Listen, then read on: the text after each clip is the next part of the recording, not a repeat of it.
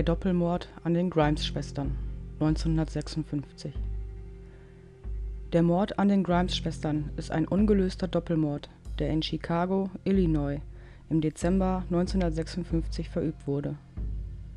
Die zwei Schwestern Barbara und Patricia Grimes verschwanden im Alter von 15 und 12 Jahren nach einem Kinobesuch.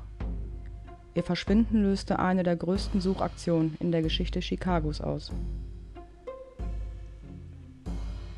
Barbara und Patricia waren zwei von insgesamt sieben Kindern des Ehepaars Joseph und Loretta Grimes. Barbara, damals 15 Jahre alt, und Patricia, 12 Jahre alt, galten als unzertrennlich und waren riesige Fans von dem Sänger, Schauspieler und Entertainer Elvis Presley. Sie waren aufmerksame Schülerinnen der Thomas Kelly High School in Chicago am 28. Dezember 1956 wollten sie zur Filmaufführung Love Me Tender ihres Idols Elvis Presley in das Brighton Park Kino Theater gehen. Es sollte bereits das elfte Mal sein, dass sie diesen Film sahen. Sie verließen das Haus ihrer Eltern um 19.30 Uhr und versprachen ihrer Mutter, rechtzeitig vor Mitternacht wieder zu Hause zu sein. Das Brighton Theater lag ungefähr anderthalb Meilen von ihrem Haus entfernt und für gewöhnlich liefen sie diese Strecke zu Fuß oder nahmen den Bus. Die beiden Mädchen sollen etwa 2,50 Dollar dabei gehabt haben, als sie das Haus verließen. Barbara soll laut Informationen gebeten worden sein, 50 Cent dieses Betrags im Reißverschluss ihrer Börse aufzubewahren, falls die Mädchen sich dazu entschließen sollten, auch die zweite Vorführung des Films an dem Abend zu sehen. Und tatsächlich blieben die Mädchen an dem Abend auch für die zweite Vorführung. Damit wären sie etwa gegen 23.45 Uhr wieder zu Hause gewesen.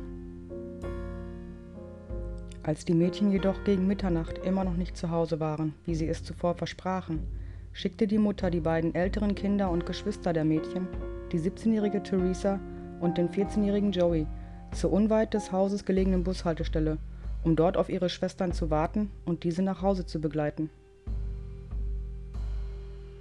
Theresa und Joey warteten dort eine Zeit lang, aber als Barbara und Patricia auch nicht aus dem dritten haltenden Bus ausstiegen, gingen sie nach Hause zurück und informierten ihre Mutter. Die Mutter meldete Barbara und Patricia dann um 2.15 Uhr in der Nacht bei dem Chicago Police Department als vermisst. Es wurde umgehend eine Suche eingeleitet. Hunderte von Polizisten wurden eingesetzt und die Beamten wurden von Polizeistationen der umliegenden Städte und Gemeinden unterstützt. Es wurde außerdem eine Taskforce gegründet, die sich ausschließlich mit dem Verschwinden der Schwestern beschäftigte. Die am 29. Dezember eingeleitete Suche in der Gegend wurde zudem von Hunderten von Freiwilligen vor Ort unterstützt. Die Polizei ging von Haus zu Haus und befragte die Anwohner in der Nähe des Kinos. Kanäle und Flüsse wurden abgesucht und es wurden 15.000 Flyer in der Umgebung verteilt. Die Mitglieder der Kirche, in der auch Familie Grimes aktiv war, setzten eine Belohnung in Höhe von 1000 Dollar für Informationen aus, die zum Aufenthaltsort der Mädchen führten. Das Ergebnis dieser Ermittlungen waren 300.000 befragte Personen, von denen etwa 2000 hinsichtlich ihrer möglichen Schuld befragt wurden.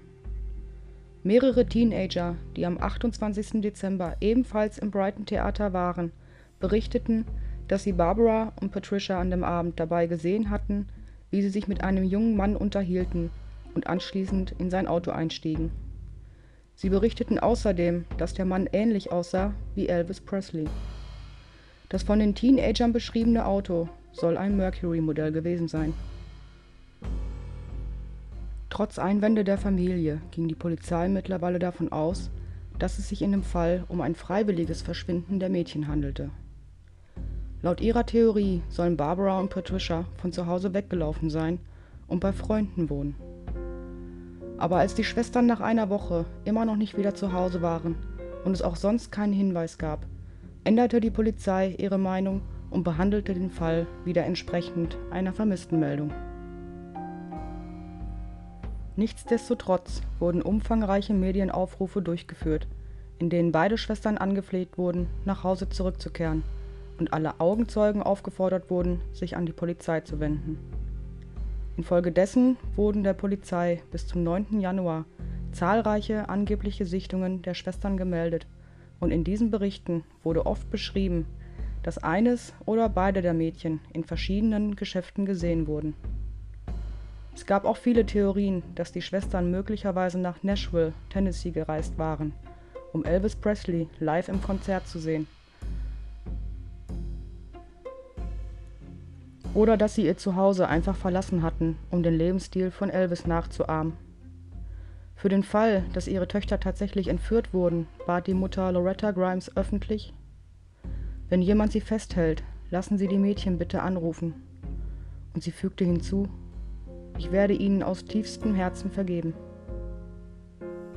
Am 19. Januar 1957 wurde eine offizielle Erklärung vom Elvis Presley Graceland Anwesen herausgegeben. Diese im Fernsehen übertragene Erklärung lautete: Wenn Sie gute Fans von Elvis sind, dann gehen Sie nun nach Hause zurück und beenden die Sorgen Ihrer Mutter.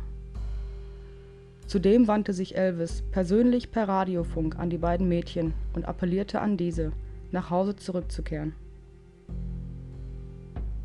Am 22. Januar 1957, nicht ganz einen Monat nach ihrem Verschwinden und nachdem der Schnee der letzten Schneefälle geschmolzen war, fand ein Bauarbeiter etwas, das er später als fleischfarbene Dinger bezeichnete. Hinter einer Leitplanke auf der German Church Road, etwa 200 Fuß entfernt der County Line Road in Willow Springs, sah er etwas, das aussah, als wäre es von der Form her eine Schneiderpuppe. Willow Springs liegt etwa 30 Kilometer südwestlich von Chicago. Später kam er mit seiner Frau zurück an den Ort, um sich zu vergewissern, dass es tatsächlich eine Schneiderpuppe war. Als seine Frau den Fund betrachtete, wich ihr die Farbe aus dem Gesicht. Es handelte sich um die nackten, gefrorenen Körper der Grimes-Schwestern. Das Paar meldete seine Entdeckung umgehend der Polizei in Willow Springs. Barbara lag auf der linken Körperseite und ihre Beine waren leicht zum Körper hin angewinkelt. Patricia lag auf dem Rücken mit leicht geneigtem Kopf und ihr Körper verdeckte den Kopf ihrer Schwester.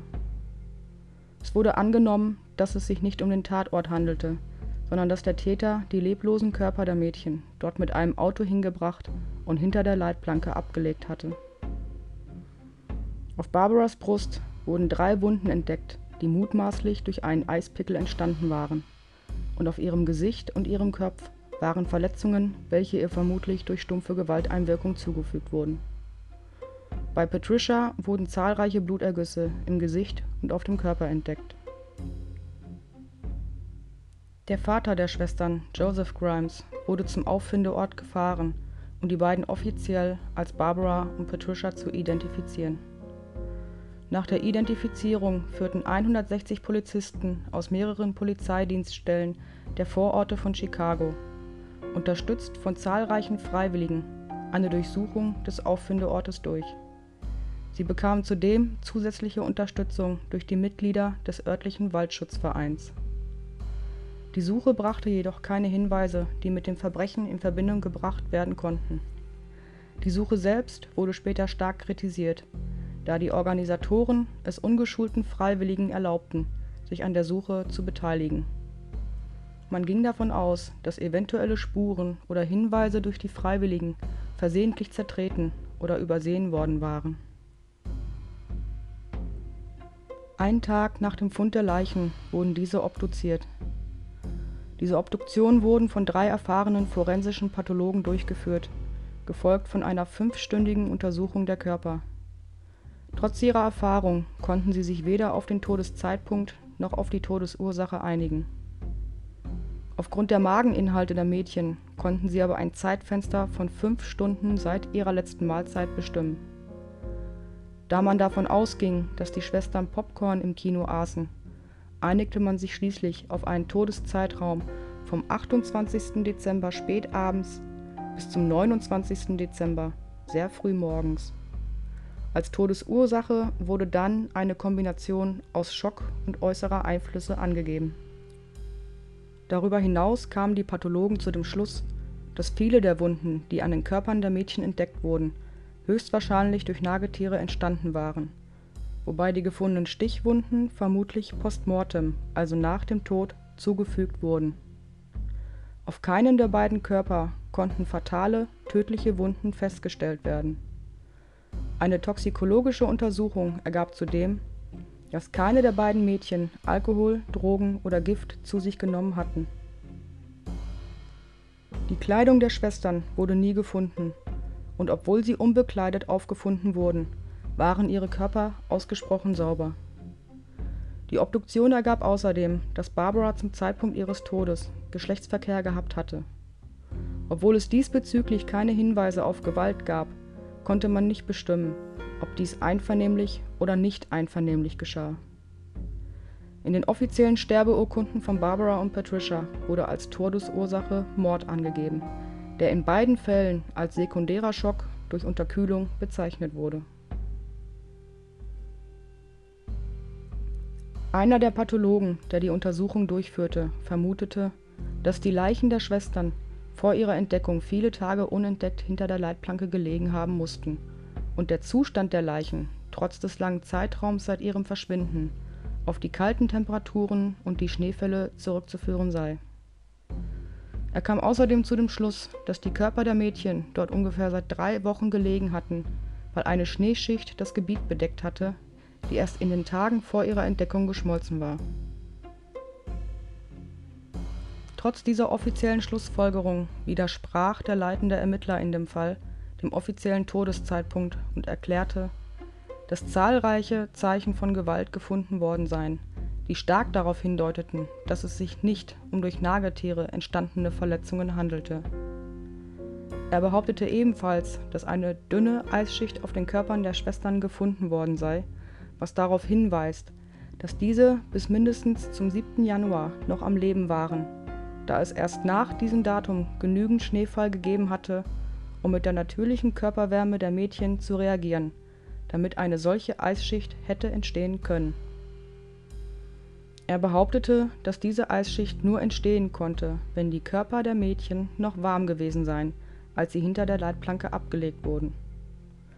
Zusätzlich gab er an, dass sich an beiden Mädchen vergangen worden war, und er fügte hinzu, dass auch bei Patricia solche Spuren gefunden wurden.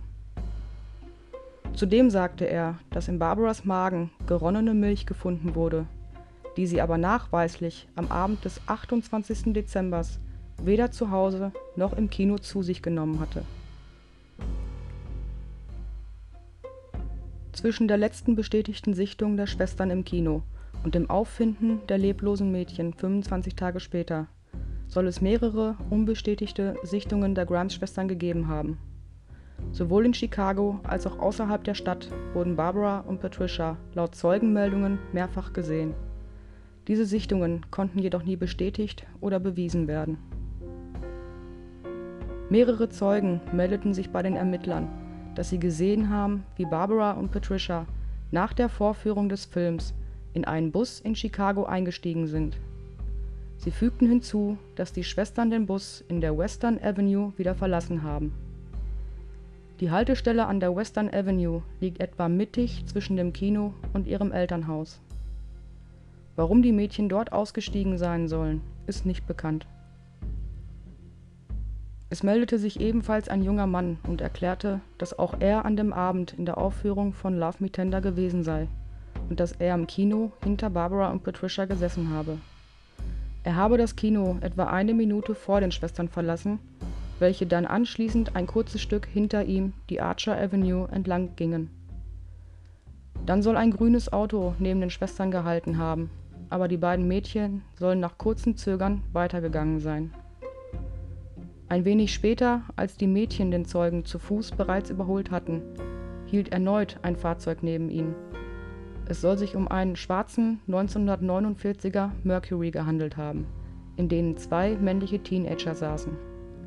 Barbara und Patricia sollen aber nur kurz gekichert haben, bevor sie weiter in Richtung ihres Hauses gingen.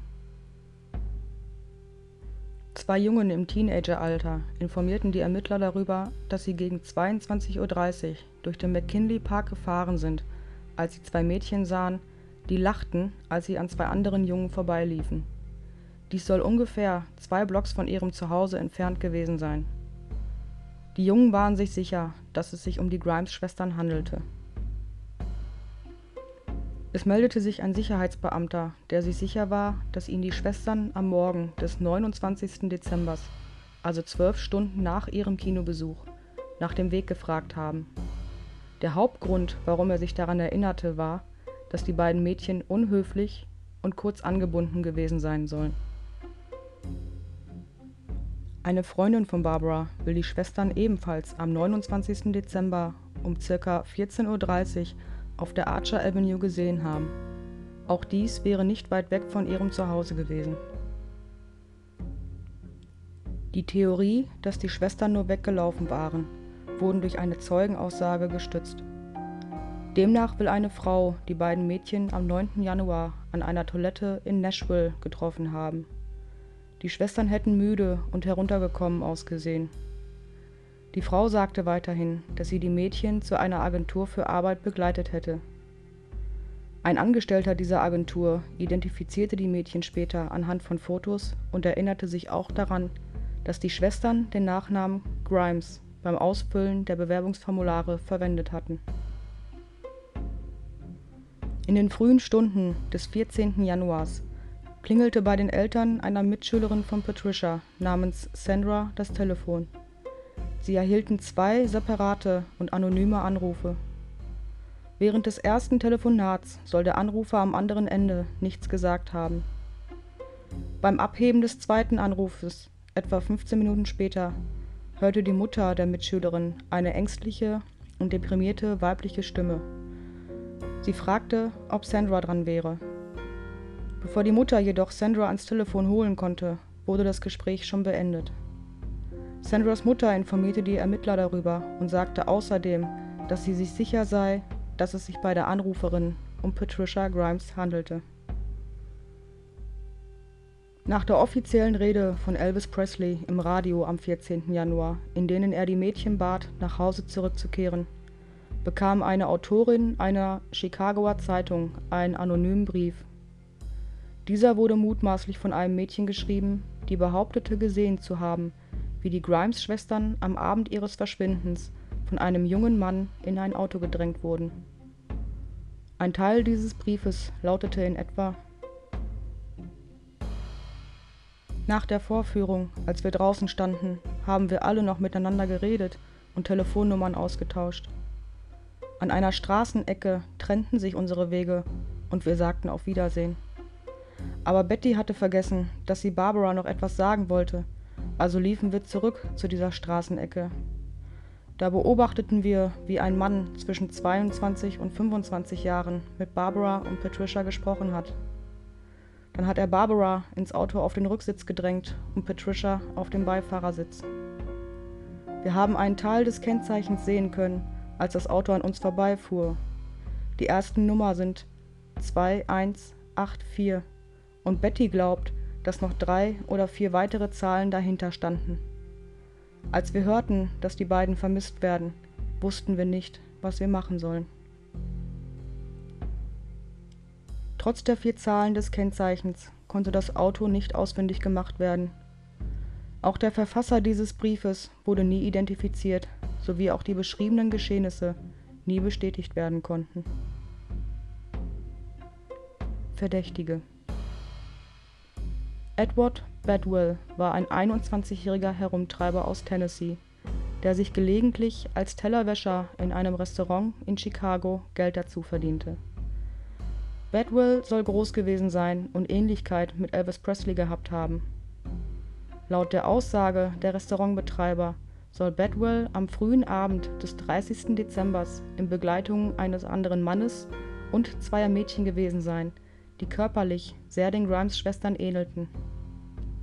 Daraufhin wurde Bedwell am nächsten Tag verhaftet und drei Tage lang verhört. Bedwell gestand die Tat, die Mädchen ermordet zu haben, zog dieses Geständnis jedoch einige Tage später zurück.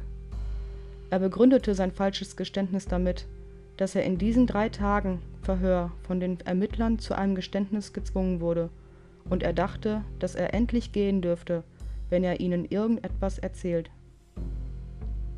Die Details in seinem Geständnis passten dazu überhaupt nicht zu den Details der Obduktion und so wurde Bedwell nach einer Zahlung von 20.000 Dollar auf Kaution freigelassen. Max Fleek war ein 17-jähriger Verdächtiger in dem Mordfall der Grimes-Schwestern. Ursprünglich sogar als Hauptverdächtigen angesehen, wurde Max jedoch aufgrund seines Alters durch die Gesetze des Bundesstaates Illinois geschützt, die verhinderten, dass Jugendliche einem Lügendetektortest unterzogen werden durften. Trotz überredete der Chicagoer Polizeikapitän den Teenager, sich einem inoffiziellen Test zu unterziehen, den Max dann auch freiwillig durchführte. Im Zuge dieses inoffiziellen Lügendetektortests soll Max die Morde an Barbara und Patricia gestanden haben. Da es sich aber um einen inoffiziellen Test handelte und es somit keine legalen Mittel gab, diesen Test als Beweismittel zu verwenden, war die Polizei gezwungen, Max ohne Anklage freizulassen. Des Weiteren war die Polizei nicht in der Lage, ihm die Tat zu beweisen, da es keine physischen Beweise gab, die sein Geständnis untermauert hätten. Walter Kranz, ein 53-jähriger, selbsternannter Hellseher, rief am 15. Januar bei der zentralen Polizeibeschwerde-Hotline von Chicago an und erklärte, dass die Schwestern verstorben seien und ihre Leichen in einem bestimmten Gebiet gefunden werden könnten. Kranz weigerte sich jedoch, der Telefonistin seinen Namen zu nennen und erklärte lediglich, dass er diese Informationen aus einem Traum habe, bevor er das Gespräch beendete. Nichtsdestotrotz konnte die Telefonistin das Gespräch bis zu einem Ort in der Nähe seines Hauses verfolgen. Der von Kranz beschriebene Park würde sich als etwa eine Meile vom tatsächlichen Auffindeort der Leichen entfernt erweisen. Als er befragt wurde, gab er an, mehrere Mitglieder seiner Familie und seiner Vorfahren würden übersinnliche Kräfte besitzen. Obwohl Kranz daraufhin als Verdächtiger Nummer 1 galt und Handschriftexperten ebenfalls feststellten, dass er möglicherweise eine Lösegeldforderung geschrieben hatte, bestritt Kranz jegliche Beteiligung an der Ermordung der Schwestern. Nach mehreren Verhören wurde er dann letztlich freigelassen. In den Wochen zwischen dem Verschwinden der Mädchen und der Entdeckung ihrer Leichen war ihre Mutter Loretta Grimes nicht in der Lage, arbeiten zu gehen, um den Rest der Familie zu ernähren und die Hypothek für das Haus zu bezahlen. Freunde und Nachbarn, Klassenkameraden und Lehrer der Mädchen sowie andere Einrichtungen halfen beim Geldsammeln, damit die Familie Grimes ihre Hypothek und die Beerdigung der Mädchen bezahlen konnte. Die Ermittlungen in dem Fall haben nie gänzlich geruht und der jüngere Bruder von Barbara und Patricia der damals erst elf Jahre alt war, erklärte im Jahr 2013, dass er die öffentliche Wiederaufnahme des Falls willkommen heißt. Ich habe gedacht, der Fall würde niemals gelöst werden, aber nun gibt es vielleicht doch Hoffnung, sagte er.